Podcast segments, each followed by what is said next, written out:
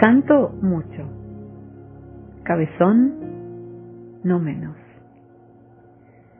Camilo no solo padeció aquellas enfermedades, contrajo también otra incurable. El celo apostólico de Camilo era imparable y ocasionó gran discordia en la orden cuando se empeñó en tomar en exclusividad todos los servicios en el Hospital Grande de Milán, en 1595. Se organizó una verdadera guerra civil en la orden.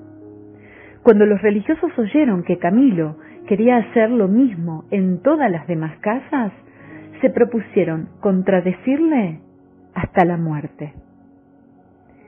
Camilo había aceptado enviar al hospital tantos religiosos cuantos sirvientes mercenarios había para el ministerio asistencial corporal. Camilo veía así cumplido su antiguo sueño, librar a los enfermos de las manos de los mercenarios. Los religiosos pensaban que esta medida les hacía tomar servicios alejados de las verdaderas necesidades de los enfermos contradecía la bula de la fundación y provocaría la ruina de la orden, pues el exceso de trabajo acabaría pronto con sus vidas.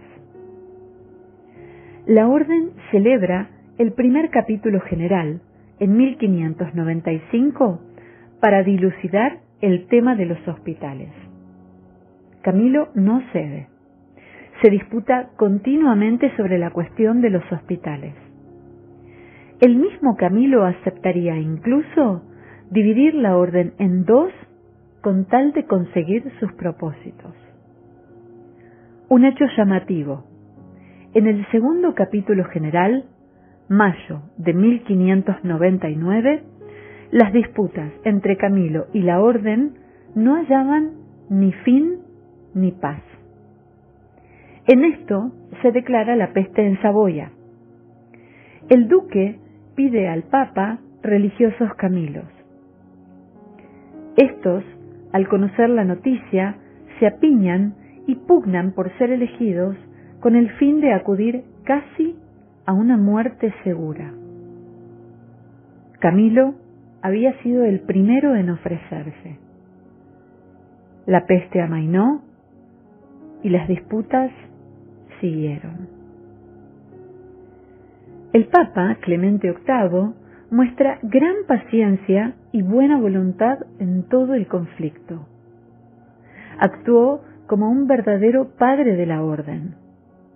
Desde la suprema autoridad del Papa al más modesto consejero jesuita, tomaron parte en el asunto cardenales, consultores, hombres de gran ciencia y piedad, para conciliar la fuerte voluntad del fundador con la vivaz resistencia de los hijos, cuenta Banti.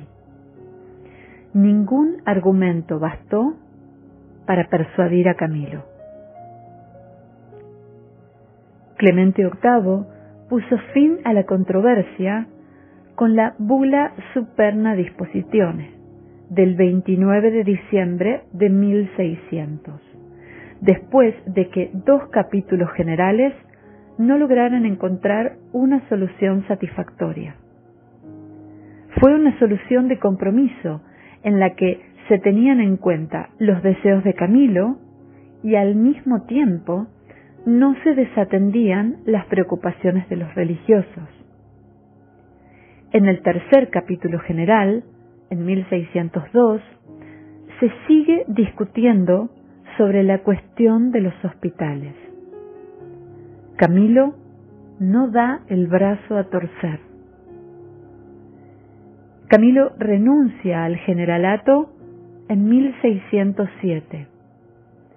A partir de ahora se dedicará por entero a los enfermos y pobres, tanto en hospitales como en casas particulares. Al parecer, la santidad no está reñida con la cabezonería, por amor sincero a los enfermos.